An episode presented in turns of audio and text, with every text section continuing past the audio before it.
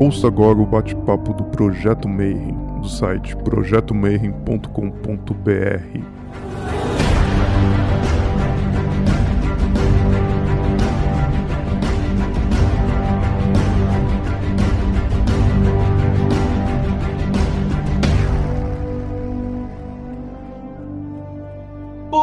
para você que é de bom dia, boa noite para você que é da boa noite, boa tarde. Se você acabou de receber a notificação aí do YouTube veio assistir mais um Bate-Papo Mayhem. E hoje você já viu ali pelo título que vai ser uma palestra sensacional, porque vocês já estavam pedindo para a gente tentar falar com alguém da Mork, da Tom, já faz tempo assim.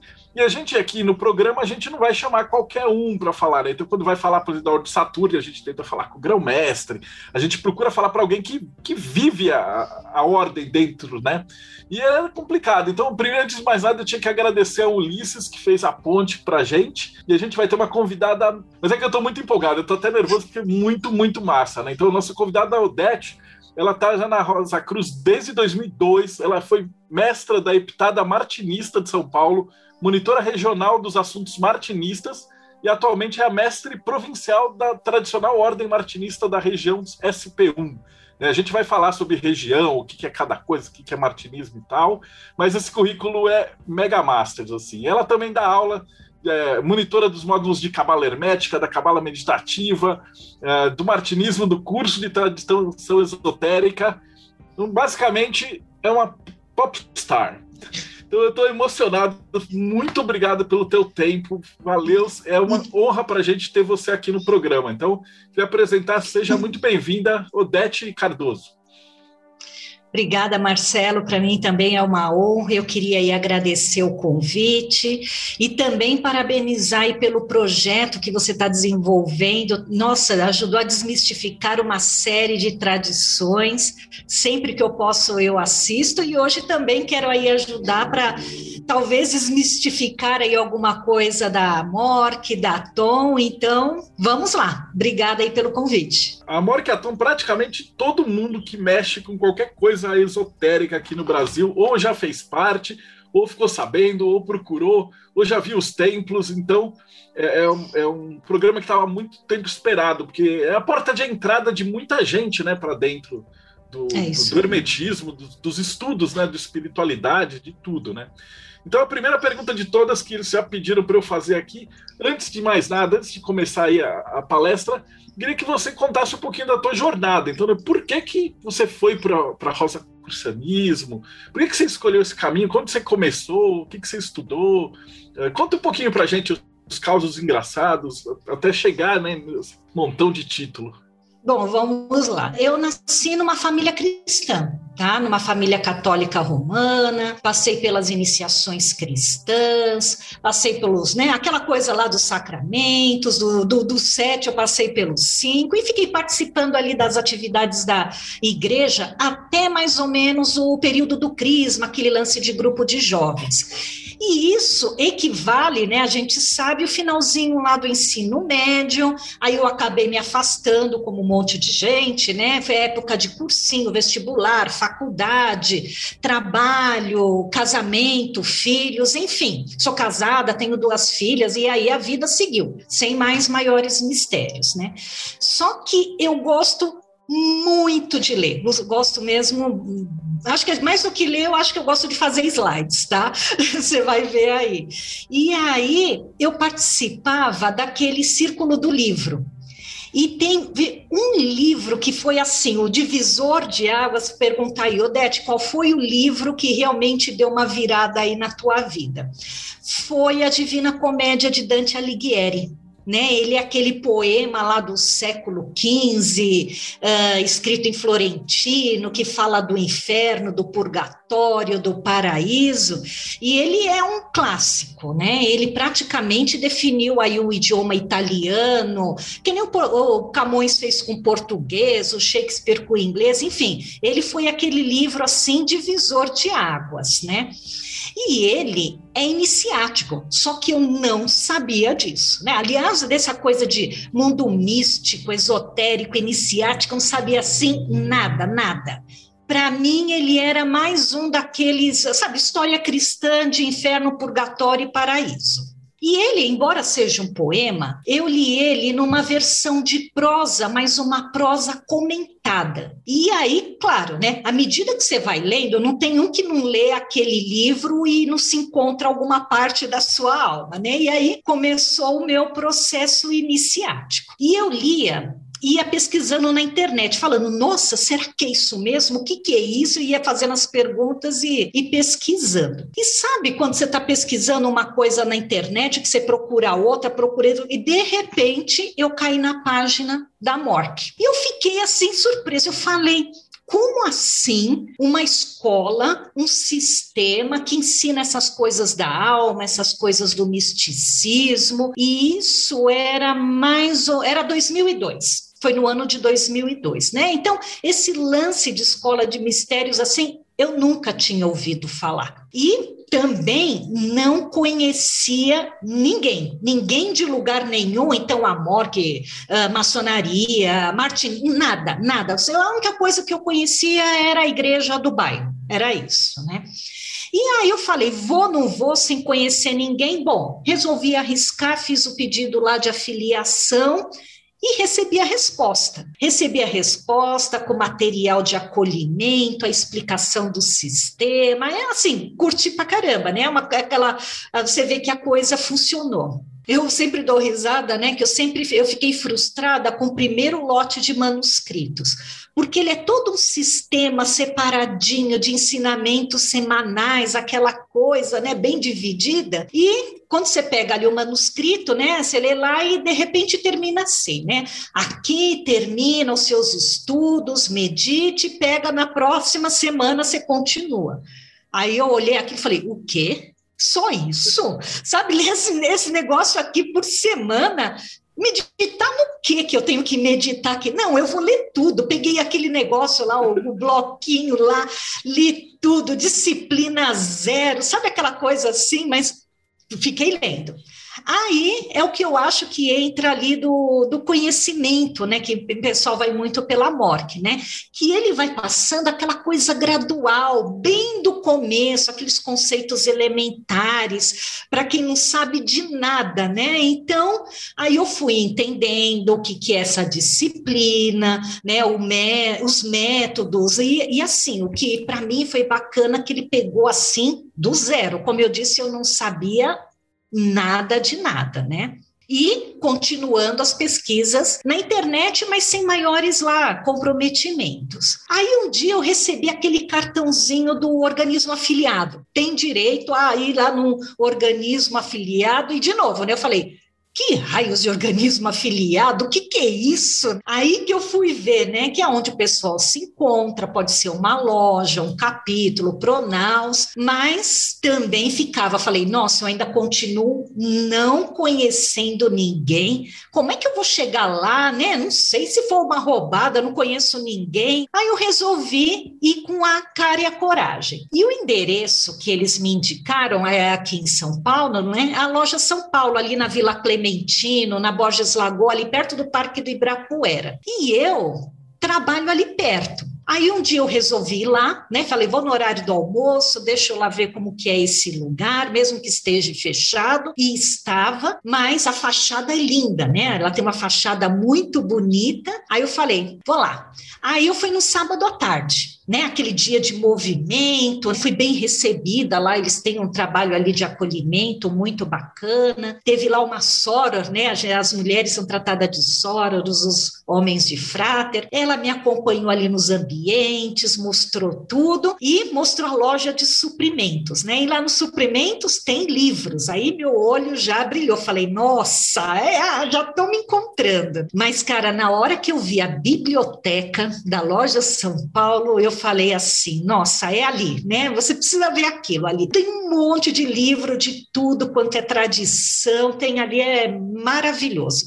E, aliás, o meu trabalho voluntário eu faço lá na biblioteca. Sempre que eu posso, eu estou indo lá, né? E aí falei: não, agora vou fazer meu estudo direito. Aí eu fiz toda a revisão lá dos manuscritos, comecei a participar presencialmente, na época ainda tinha Pronaus lá, fazia aquela preparatória, lia a bibliografia, e aí fiz a iniciação do primeiro grau. Aquilo ali também né, é marcante. Para quem nunca tinha passado por nada, com exceção daquelas coisas públicas de igreja, nossa, sabe assim, mudou. Eu falei, nossa, é o meu caminho. E aí, outro tempo depois, eu recebi o Luz Martinista, que é o panfleto lá, o caderninho lá de divulgação, né? E também fiquei em dúvida. Aí eu falei, nossa, outra ordem, mas pode esse lance né, de uma ordem dentro de outra ordem, como é que funciona? E aí, como eu já conhecia algumas pessoas lá na loja São Paulo, eu resolvi perguntar, falei, o que, que é esse tal de martinismo? E para o meu azar, eu fui perguntar para um cara que ele não gostava do martinismo. Na verdade, acho que ele odiava o martinismo, né? Ele foi assim, tão agressivo, sabe aqui? Como assim? Já estão olhando esse negócio de martinismo aqui dentro da loja São Paulo nossa, ele falou um monte, e o meu olho falando, nossa, o que, que é isso, né? Eu fiquei assustada, de verdade. Fiquei assustada, né? Como uma pessoa, um fráter, um oficial da loja falando.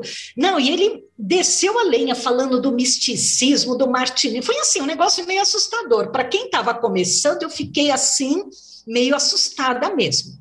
Mas fui lá ver, claro, né? Não é porque ele falou que eu ia acreditar e sair correndo, né? Eu fui lá no martinismo lá ver como que era. E aí fui muito bem recebida, né? Sabe aquela coisa acolhedora, aquela coisa do coração? Aí eu falei, nossa, muito bacana. Fiz ali a iniciação do primeiro grau, que é impressionante. E aí o que, que aconteceu? O estudo martinista me ajudou a complementar o estudo Rosa Cruz, como eu falei, de quem não conhecia nada, né? E aí eu entrando, né, como a gente sabe, no misticismo cristão, o que para mim fazia, começou a ter significado uma série de coisas que eu tinha passado ali na, na infância, na, do, na adolescência, né? E sem falar na parte ritualística, na parte iniciática, que são assim, marcantes. Ah, muita coisa passou a fazer sentido. E aí, claro, né, você vai sabendo mais sobre ritualística, iniciática, magia cerimonial, teurgia. Você sabe que ali uma coisa leva a outra e abre aí um leque que todo mundo que passa por lá fala: nossa, isso existe, que bacana, onde eu vejo, me convida, me chama, aquelas coisas todas. O fato, assim, eu consegui conciliar muito bem o martinismo com Rosa Crucianismo, e aí as coisas seguiram o curso normal eu fiz ali o, né, estudos ali ao longo de três anos. Aí, no dia do encerramento, eu fui convidada lá para ser oficial suplente na classe de um irmão, assim, um irmão muito querido que estava sendo mestre. Ele ia começar a mestria dele. Aí, eu trabalhei como oficial suplente dele por três anos. E ali, quando você começa a trabalhar com atuação, um trabalho em equipe, tentando entender o arquétipo, ali você se encontra, né? Porque muda a sua vida. E aí, no finalzinho, eu fui convidada para semestre claro que falei não, falei não, não estou preparada, isso não, não, não sei ler, não sei escrever, não sei falar, não sei fazer nada. Mas aí aquela coisa, a monitora veio, conversou comigo, falou não, você consegue, o aprendizado é pelo caminho, né? Você já tem uma base aí, eu acho que você devia arriscar, vai para casa, pensa e depois você me volta aqui, né? Aí eu falei, quer saber? E a gente fica, né? Medo da exposição, medo da crítica dos outros, e enfim, acabei aceitando. E olha como são as coisas, né? Eu estava despreparada mesmo, estava assim, crua, sabe? Não tinha o conhecimento, não tinha o traquejo. O que eu tinha era aquele conhecimento templário de oficial suplente no martinismo. E para me ajudar, foi o ano que a martinista mudou de três para seis anos. Aí eu falei, poxa, é o tempo que eu preciso para me preparar. E aí, gradualmente, né? E ali foi aquela coisa assim, de aprender com o carro rodando, né? A fazer as coisas, ensaio de voz, ensaio de ritualística, tentar acender uma vela, um incenso sem estar lá com a mão tremendo, aquela coisa assim, bem centrada, ensaiei muito, enfim. Consegui cumprir o final lá, os seis anos de mestria, né, lá de, de venerável lá da Epitada. Aí foi a sequência, fui convidada para ser monitora regional, fiquei um ano. Chegou a época de mudança de grande conselheiro e mestre provincial, que são a representação administrativa dentro das regiões. E isso acontece a cada cinco anos. Aí eu acabei aceitando, foi em 2018 eu estou como mestre provincial e a gestão termina aí, acho que termina o ano que vem, finalzinho do ano que vem. Então, resumidamente, aí esse foi aí o meu caminho aí dentro do, do martinismo e da Rosa Cruz. Eu fiquei feliz de saber que você também pegou e abriu e leu tudo, porque eu achei que era só eu. Mas acho que todo mundo fica, porque dá muita vontade, fica. né? De... É. E para mim, a iniciação do primeiro grau ainda da, da Mork no templo, eu ainda acho mais bonita do que muita iniciação maçônica ainda. De todas as ordens, assim, eu ainda acho que é uma das mais impactantes, das Ela mais é. bonitas que tem. Né? É sim, é muito impactante. O pessoal também está pedindo muito, é, a gente tem perguntado, então, qual é a tua visão de magia? Depois de passar por, por esse caminho pela rosa crucianismo, pelo martinismo, qual é a, a tua definição de magia? Olha, a minha é a, a, a, que muitos falam, né, de você primeiro estar no, numa vigilância, num estado de consciência, onde você consegue manifestar a sua vontade. Você trabalhar a sua vontade e fazer com que a vontade se manifeste. Só que assim, dentro da morte, eu, eu passei a ver essa, essa parte da magia de formas diferentes. Então, você tem sim um processo de criação mental, aonde você vai fazer todo um trabalho de tentar materializar alguma coisa na sua vida, mas eu acho que isso às vezes cai um pouquinho lá pela autoajuda, onde começa uma coisa, termina outra, mas o processo de criação mental, eu acho que é um trabalho de magia, né? Você ter uma mente clara, formular e, e, e colocar pensamento, vontade e ação para que, que aquilo se manifeste. Uma outra forma forma que eu vejo que é mágico, e talvez nem seja, mas para mim é super importante, quando você participa de um processo iniciático, eu vou falar seu exemplo que eu vi naqueles que eu passei, por exemplo, Loja São Paulo. Para mim acaba sendo uma magia você conseguir colocar 12 pessoas no templo, 12 oficiais, com treinamento, com leitura, com não, leitura a fala decorada, tá? Com postura, com é, introspecção do arquétipo e fazer todo um drama ritualístico de forma que você consiga tocar a alma daquele que está sendo iniciado a primeira impressão de magia que eu tive não foi nada de aparecer, desaparecer, você conduzir um processo iniciático, mas aquela coisa bem feita, decorada, que você mobilizar 12 pessoas, e olha que isso não é fácil, de fazer de uma forma bonita, uma forma harmoniosa. Porque, em última análise, quando você vai fazer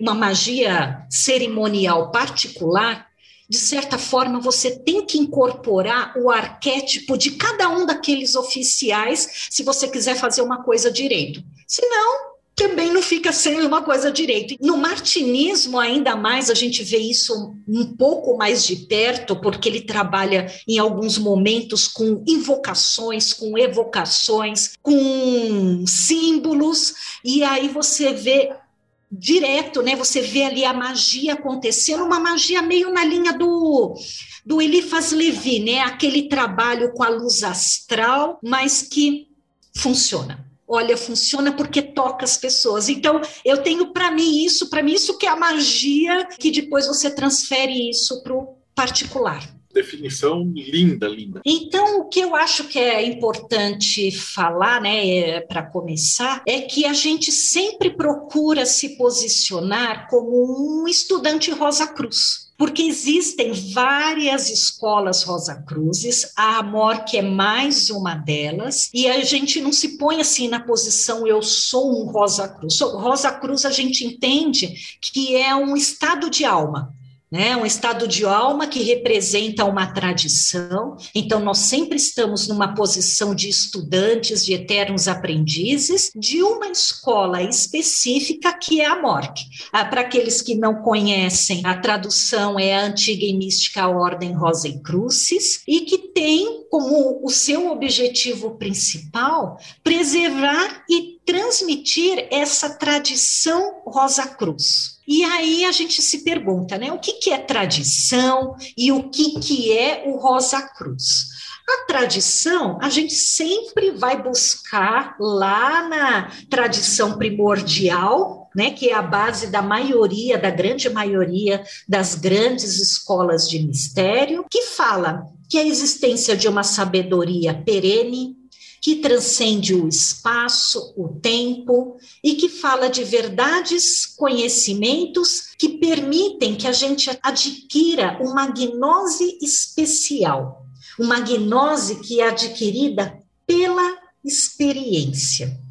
E aí essa mesma tradição primordial, ela é a fonte comum das narrativas, das culturas, das religiões, das escolas de mistério, e isso inclui o rosacrucianismo, a maçonaria, que, que em última análise, eu sempre falo, né? O que, que ela conta, essa tradição primordial? A história da humanidade né? Vai fazer isso por meio de analogias, por meio de arquétipos, aqueles modelos do Jung que acabam direcionando os nossos comportamentos. Então, o primeiro local que a gente sempre busca nos estudos da, da Rosa Cruz é essa tradição primordial. E normalmente essa tradição primordial ajuda a nos responder, né, a essas grandes questões que são oferecidas nas escolas de mistério. Quem eu sou, de onde eu vim, para onde eu vou, qual é a minha missão? Enfim, são perguntas da alma. Como eu falei, né, as escolas de mistério, elas têm essa finalidade. E a Amorque, ela escolheu trabalhar com o Antigo Egito. Ela vai buscar sua fonte tradicional, não histórica, a sua fonte tradicional lá no Antigo Egito, na 18ª dinastia lá com o faraó Tutmés, que o que, que ele fez? Ele organizou a primeira escola de mistérios. E aí muita gente pode até se perguntar, né? Nossa, mas lá a gente vai aprender só sobre Egito Antigo, vai ver hieróglifos, mumificar mortos. Não, é um modelo de escola de mistérios. Então, que é diferente de uma escola comum que você vai ver, né, as ciências naturais. Lá você vai tentar, né, por meio desses estudos, se posicionar na criação. E lá o método de estudo, ele é para quem não conhece nada mesmo, que é para aprender do zero. Mas isso, como a gente sabe, não dá para rastrear na história. É só o modelo de uma escola de mistérios. E aí também busca lá né, no faraó Amenotépia, que é o Akhenaton, que ele foi o primeiro faraó monoteísta. Então, se fosse para eu resumir essa parte da tradição, seria assim: a morte, as duas condições iniciais para você entrar numa escola como a Morque. A primeira é acreditar que existe um Deus, né? Não importa o nome, né? Que a gente vai falar que é o Deus do coração, da compreensão, e no mínimo, por ser uma escola, saber ler e escrever, porque o resto vai sendo passado gradativamente. Agora, todas as escolas Rosa Cruzes, né, elas têm sim a sua parte histórica e que dá para rastrear. E isso começou na Alemanha, no século XVII, com os manifestos públicos, que são conhecidos né, como a trilogia dos Rosa Cruzes, que é o Fama Fraternitatis, o Confessio Fraternitatis e o Casamento Alquímico de Christian Rosenkreuz. Então, se for para fixar, falar, não, eu quero algo sólido, algo que possa ser rastreado ao longo do tempo, é os manifestos, a publicação na Alemanha dos manifestos Rosa Cruzes no século XVII.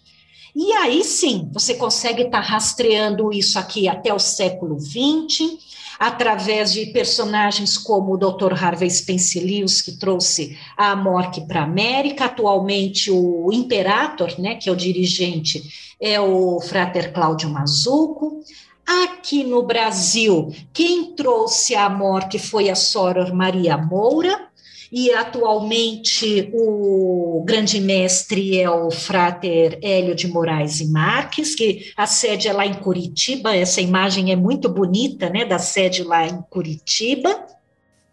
E a Ordem Rosa Cruz, ela tem, assim, é, é, é, bem sistemática, como a gente acaba aprendendo ao longo do tempo, tem sistema, tem ordem, tem uma missão, uma visão, tem valores, assim, muito claros, muito bem definidos, ela não é sectária, não é dogmática, aceita homens e mulheres em condições de igualdade, enfim, todo mundo que está querendo estudar, aprender leis naturais, e como funciona o método de ensino. São monografias. É dividida em graus, como a maioria das escolas, né? Tem três graus de neófito, 12 do grau iniciático, e ali a gente vê de tudo, né? Vai ver a história do rosacrucianismo, a aura humana, a telepatia, cura metafísica, criação mental, prosperidade, sons místicos, enfim, a lei do karma, tudo que a gente quiser saber né, de fenômenos naturais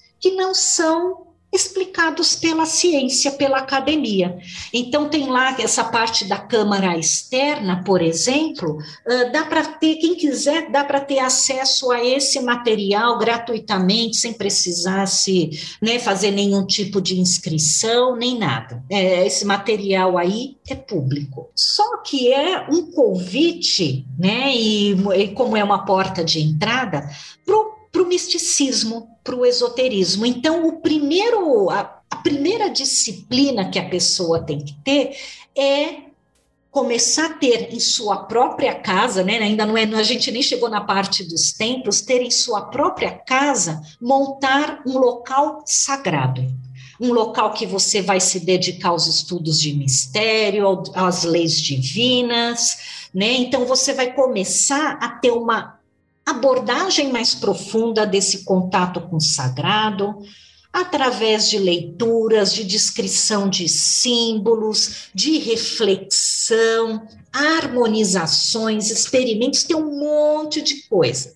Mas o que eu acho mais bacana é essa retomada do contato com o sagrado. E aí, a gente vê né, por onde muitos passaram, ela consegue fazer com que a gente tenha uma educação espiritual, que é diferente da educação profana. Né? Educação profana, bom dia, boa tarde, né? muito obrigada, aquela coisa. Agora, uma educação espiritual, você tem que fazer a alma se relembrar como ela tem que se portar frente ao sagrado e frente ao divino. E isso você começa fazendo em casa, construindo ali, montando o seu espaço sagrado. Porque o sagrado ele não pode ser ensinado, ele tem que ser despertado. E isso que é o mais interessante. Não adianta você pode explicar, explicar, falar um monte de coisa, mas se você não conseguir despertar isso na pessoa na forma de um sentimento, esse sentimento com Deus, com o cósmico, né? Aquilo que vai mover a sua alma, que vai ser falar: nossa, eu nunca tinha passado por essa experiência, a experiência do sagrado. É fascinante. Então você tem que dar meios da, da, pessoa, isso é os manuscritos, isso no oratório, é toda uma série de elementos para tentar despertar esse sagrado. Na maioria das vezes, a gente precisa de ajuda. E para essa ajuda, tem o organismo afiliado, que podem ser as lojas, capítulos, os pronaus que é onde se perpetua a tradição iniciática, então é onde acontecem os rituais, as iniciações, num templo consagrado, num templo tradicional, é um local onde os Rosa Cruzes se encontram, é um local onde você se encontra, a gente fala com mentes afins da tradição Rosa Cruz. E ali também você passa por uma outra educação espiritual, porque você passa a ter uma, uma postura correta, você vai ter que ter contato com o diferente, você vai ter que desenvolver a tolerância, ainda mais quem for trabalhar como voluntário, isso também nas lojas maçônicas a gente sabe, com diferente, com contraditório, tentar manter aquele laço de fraternidade, e é esse contato normalmente nos organismos afiliados que faz com que a morte seja uma porta de entrada para várias tradições. Normalmente é no organismo afiliado que você vai encontrar lá um irmão da teosofia, um irmão da maçonaria que vai acabar te convidando. Aí você vai volta, enfim, você vai se construindo, mas normalmente, né, tem muita gente que passa por ali e normalmente isso acontece nas lojas, nos organismos afiliados. E lá sempre tem palestra, experimento, evento, enfim, tem um monte de coisa lá cultural que faz com que ela seja essa porta de entrada. Mas lá também tem um trabalho ritualístico muito, muito importante. A gente dá muita importância porque o, o, os dramas ritualísticos facilitam esse despertar psíquico o despertar do sagrado. É como se, depois que você passa por aquilo e fica meditando, você abre um, um canal, um canal para outros níveis de consciência, você acaba passando por um tipo de gnose, que a gente fala essa gnose pela experiência, né? Tem que ser pessoal, e normalmente o ritual, com toda aquela pompa, circunstância, jogo de luzes, jogo de sons, não tem quem acaba assim, pelo menos se sensibilizando, né? Como diz aqui essa frase do, do Einstein, né? Esse contato com o mistério. E quem não consegue se sensibilizar com tudo que acontece dentro de um templo, seja Rosa Cruz, seja né, da maçonaria, do martinismo, quem não conseguir se sensibilizar com todo aquele drama, como diz aí o Einstein, está morto, né? Porque está faltando aí alguma coisa Rosa Cruz também tem a parte de acolhimento das crianças, é a ordem dos guias do Graal. Eu acho que tem a. A maçonaria também tem, né? A ordem demolente, se eu não me engano, não é isso? Que tem, né? O acolhimento? Tem, a maçonaria ela tem os escudeiros, tá? que, que, são os pequenininhos, e a, os paramaçônicas, que são os demolês, e hum. as filhas de Jó também. E o, o arco-íris. Então ela também, também tem essas Uhum. Chama de paramaçônica paramaçônica, né? Então, aqui eles fazem esse trabalho juntos, né? Porque como a, né, seguindo o princípio da Rosa Cruz, que os meninos e as meninas desenvolvem um trabalho em conjunto, e é muito bacana, porque eles têm um ritual próprio de acolhimento dos adultos. Porque se o pai quiser participar, quiser, né, tá lá vendo o que está acontecendo, eles têm um acolhimento chamado de o chamado, né, que é um chamamento para os adultos, e é muito bacana, porque você vê assim aqueles jovens lá de 10, 9, 10, 11 anos te iniciando, iniciando os adultos, e com postura de voz, com fala decorada, com movimentação, é assim muito, muito bacana. A Rosa Cruz também tem aí a Universidade Rosecroix Internacional, que a função dela é estabelecer um diálogo, né, entre essa tradição, essa sabedoria Rosa Cruz com a academia, com a ciência, né, do mundo, tenta fazer essa ponte né, entre o misticismo e a ciência. Né?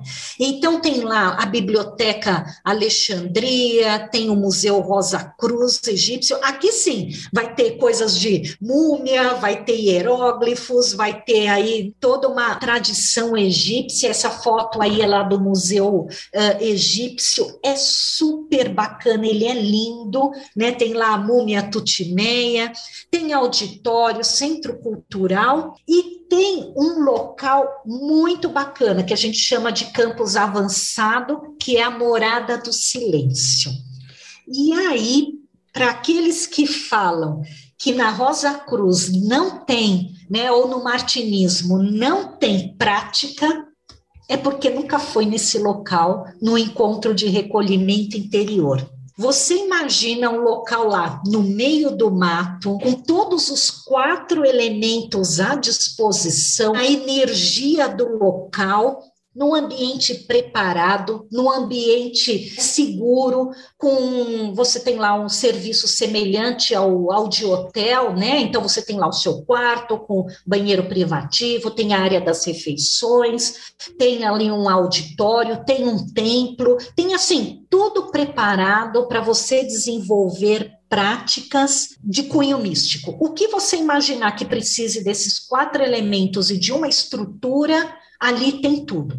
Nossa, é muito bacana. E é ali que a gente desenvolve os encontros de recolhimento interior. Então, você pega uma determinada temática e desenvolve. Por exemplo, fazer um trabalho alquímico. Tem lá um erim alquímico que você passa de forma pra, teórica, pouca teoria, tá? Não vai ficar lá ouvindo lá uma palestra de três horas, não, é coisa de 15, 20 minutos para dar aquele gancho da teoria e vai para a prática. E aí você passa, por exemplo, pelas sete fases alquímicas. Quem conhece a lenda de Christian Rosenkreutz, né, o casamento alquímico de Christian Rosenkreutz, aquela novela, que é uma coisa assim meio estranha, nós temos um Erim que você passa por todas aquelas fases com experimentos do casamento alquímico. E aí entra lá, claro, os essênios ou as câmeras abertas lá do, do castelo de Santa Teresa d'Ávila, num sentido mais cristão, né? E ali acontecem assim coisas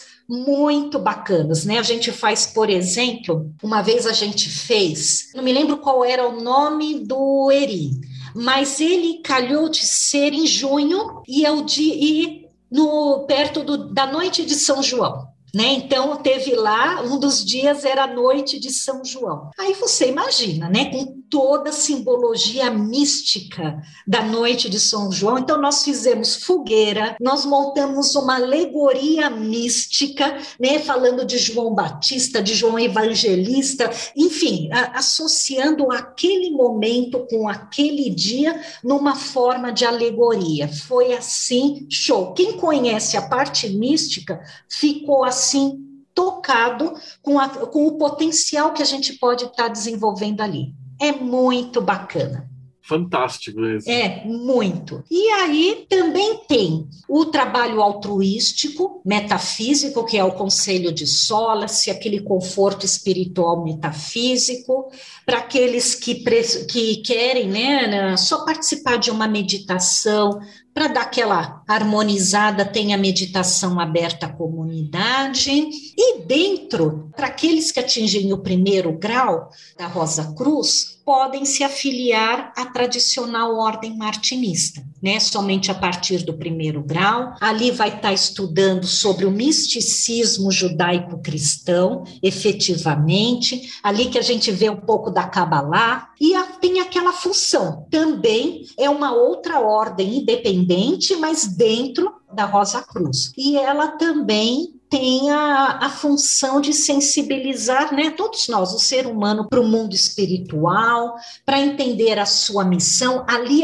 eu acho que no martinismo, esse lance da missão de alma fica muito mais claro, porque ele vai falar dos livros da, do homem, dos livros da natureza, mas sem a teurgia mas e aí a gente fala sem magia, sem teurgia, mas é uma coisa muito específica. A teurgia e a magia de Martinez de Pasquali. Aí eu vou voltar só um pouquinho no tempo, tá? Nas raízes históricas da Tom. Então, ela começou lá na maçonaria lá do século XVIII, na França, com um personagem muito interessante que foi o Martinez de Pasquali. Ele tinha carta patente para dar né, graus superiores à tradição da maçonaria. Então, para aqueles que já tinham passado pelos graus básicos ou azuis, né, ou aprendiz, companheiro e mestre, era convidado, né, a partir do grau de mestre, para os ensinamentos muito muito específicos. E era chamada a Ordem dos Cavaleiros Maçons Elucoen do Universo. Elucoen são sacerdotes eleitos. E aí sim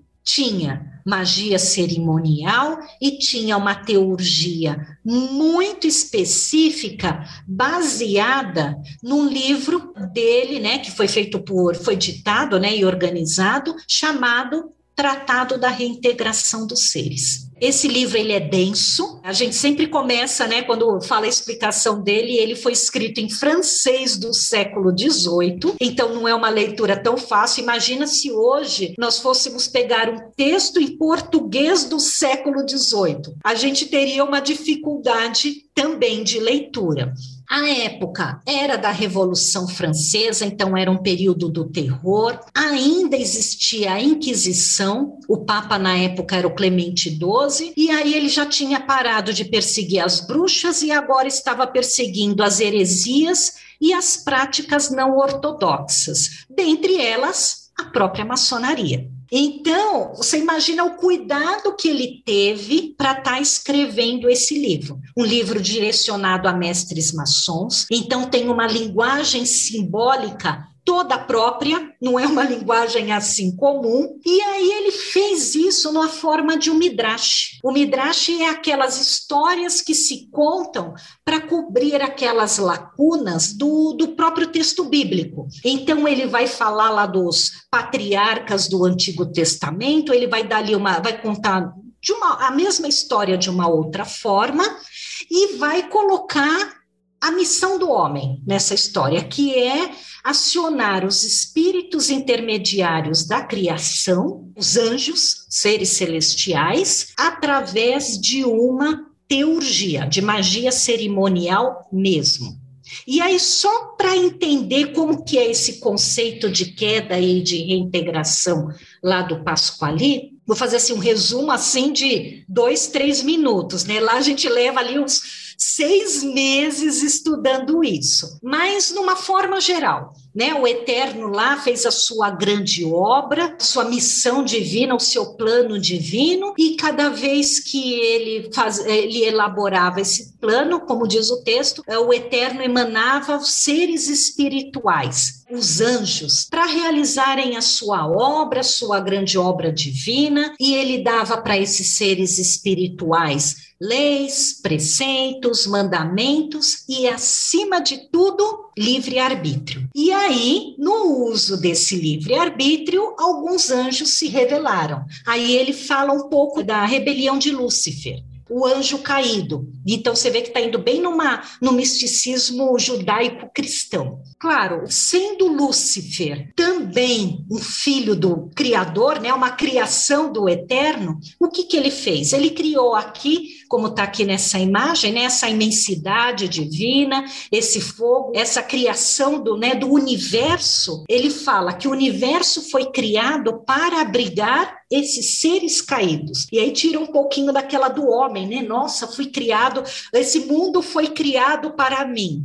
Não, foi criado para esses primeiros seres. Ele emanou depois o homem, que a gente chama do Adão Cadmon, esse homem universal, esse espírito da humanidade, para fazer esse processo de reintegração desses seres caídos, né, desses seres que acompanharam Lúcifer nessa queda. Mas para quem conhece o Gênesis bíblico, Adão caiu também. Caiu e ficou aprisionado nesse mesmo espaço aonde está Lúcifer. Uns vão falar, não, foi uma queda, estava dentro do plano. Isso daí é uma discussão maravilhosa que a gente tem dentro do templo.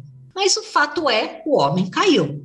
E aí, o que fazer? Né? Ele re, o Eterno reorganizou né, a hierarquia celestial e chamou, ele fala, né, o espírito de Eli, um ser octanário, duplamente forte, enfim, ele faz toda uma descrição do espírito crístico que esteve presente em todos os patriarcas do Antigo Testamento e que a maior expressão foi o Cristo. Né? E o Cristo aí é colocado como esse grande reparador para lembrar do homem a sua missão. Ele não veio substituir o trabalho do homem, ele veio lembrar que o homem tem a sua missão de fazer esse processo da reintegração. Então, quer dizer, o Martinez de Pasquali tem essa aí, essa linha filosófica da queda e da reintegração que ele passou para os cavaleiros lá, os Elocoen, né? Mas ele morreu. E aí a ordem entrou em adormecimento e dois grandes discípulos dele resolveram continuar com essa linha filosófica. Um deles foi o Jean-Baptiste Villermoz, que trouxe toda essa linha filosófica lá para o rito escocês retificado, o RER, né? Depois que ele fez todo lá o trabalho de junto à estrita observância templária. Então, lá no RER vai se encontrar essa mesma, em determinados graus, essa mesma história da queda e da reintegração. E um outro discípulo, o Louis-Claude Saint-Martin, daí que vem o, o martinismo, falou: não, não vou fazer mais teologia, não quero saber de maçonaria, não quero saber de mais nada. O que eu vou fazer? Um círculo pequeno é o chamado círculo dos íntimos, aonde ele começou a passar essa mesma tradição de mestre a discípulo, então era uma coisa mais fechada, mas falando, olha, tudo aquilo que pode ser visto na magia cerimonial, na teurgia, existe uma contraparte que você pode fazer interiormente, a via cardíaca. E quem deu toda essa essa teoria para ele foram os escritos de Jacob Boehme. Então tem até um comentário, né, que se Jacob Boehme, ele é uma parte teórica daquilo que a gente entende como magia cerimonial, só que ele conseguiu fazer isso tudo pelo lado interior, pelo lado do coração. O que não deixa de ser trabalhoso, né? Às vezes é mais fácil você ir lá acender uma vela, um incenso externo. Agora, fazer isso interiormente é um outro tipo de exercício. Enfim, isso correu século XVIII, século XIX, chegamos aí no século XX, com a ordem martinista, esses dois personagens aí, Dr. Gerard Encalce, que é o Papus, e o Augustin Chabuzot, foram dois médicos, eles descobriram que eles vinham de linhagens distintas, mais do martinismo, a linhagem do Papo estava ali com, com alguma falha, eles trocaram iniciações, se regularizaram mutuamente e formaram a ordem martinista lá no comecinho do século passado. Teve as duas grandes guerras, que balançou não só a ordem martinista, a ordem Rosa Cruz, tudo quanto é ordem, não tem uma que tenha ficado ali firme e forte com seus membros depois de duas grandes guerras.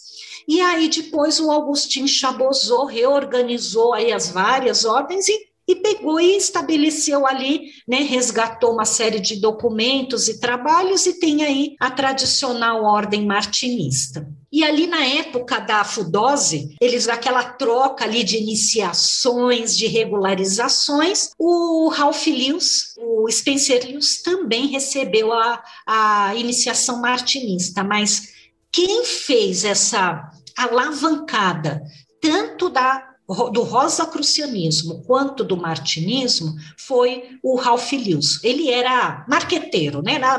né? Ele tinha esse conhecimento, essa publicidade, enfim. Até hoje a gente está com a ordem martinista dentro da Rosa Cruz em função do Ralph Lewis e agora aí o nosso, né, o mais recente imperador, o Cláudio Mazu. E aí indo para o final, falando da via cardíaca, eu gosto muito dessa frase, né, de Saint Martin, que fala que o martinismo é essa via cardíaca porque ele consegue levar o espírito humano por uma via natural para as coisas sobrenaturais que lhe pertencem de direito, mas que ele perdeu totalmente a consciência, seja por sua degradação ou seja pela orientação errônea de seus instrutores. Então é um caminho que você tem que fazer interno e ali com muita consciência, né? Mas que o martinismo possibilita. Aí, como eu te falei, tem os links para quem quiser conhecer um pouquinho mais. O da MORC é o www.amorc.org.br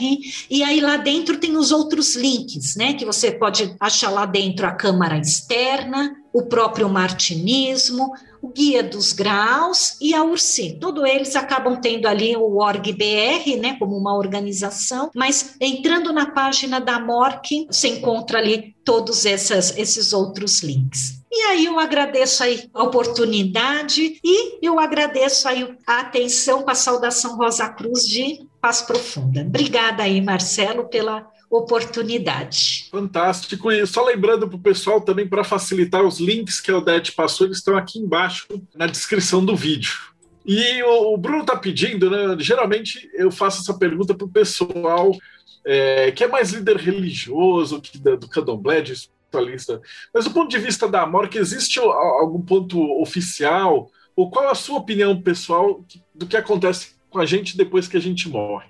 Então, o rosacrucianismo ele fala que é uma transição, né? Ele fala que não é, é, assim, claro, tem a morte, né? A morte física a gente sabe, tem a morte astral. Então, primeiro você tem o corpo físico. Ele usa a imagem de um balão com uma, como se estivesse carregando um cesto. Então, primeiro você deixa a parte física né? Então você tem a morte física, depois você tem um processo que é essa morte, a gente chama de uma morte astral, né? Que vai passar pela transição, e aí você entra num outro nível de consciência que a gente não sabe, né? Não tem como definir, afinal de contas, ninguém veio do lado de lá para contar, mas ele fala que, como se fosse um magnetismo, você acaba indo para uma faixa vibratória que você consegue alcançar enquanto encarnado.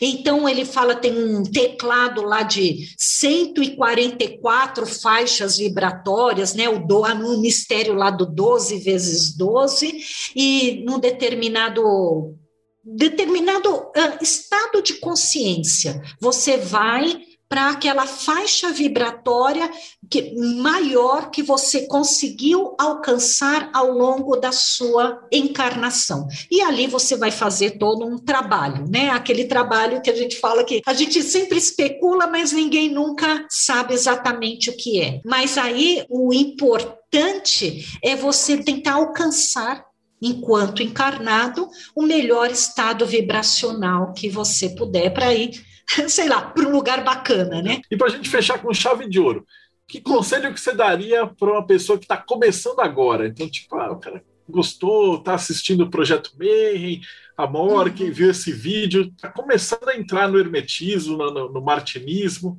Que conselho uhum. que você daria para alguém que está começando?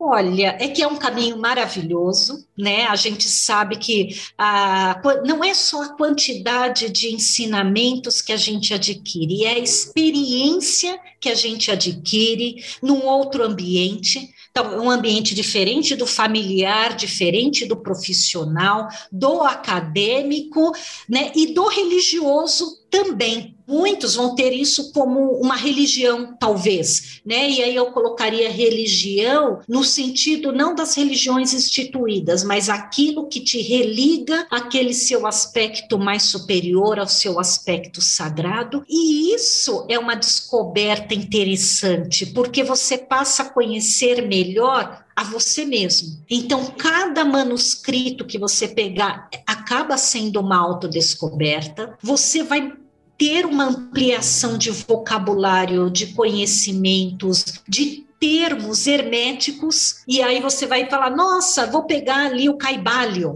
Não que ele seja fácil, mas você já vai entender alguns termos que estão ali, e aí como a gente já disse mais de uma vez, ela acaba sendo porta de entrada para outras coisas que talvez tenham mais ressonância com a sua alma, mas você já vai melhor preparado. Nesse contato com as pessoas, você tem até um, um feeling, um uma intuição que você fala, hum, aquele lugar ali, não sei se é tão bacana, né? Então você vai tendo um feeling iniciático de de repente você ir nos, nos, sei lá, nos lugares estranhos aí e acabar entrando numa roubada. Ele acaba dando uma sensibilidade não só de locais que você vai, mas de livros né? Então, tem muito livro bacana, mas tem muito livro ruim. Você começa a separar um pouco do joio do trigo, você vai ver livros recomendados, vários livros bacanas. Você fala, opa, então ali é um local que eu sei que tem recomendação de livro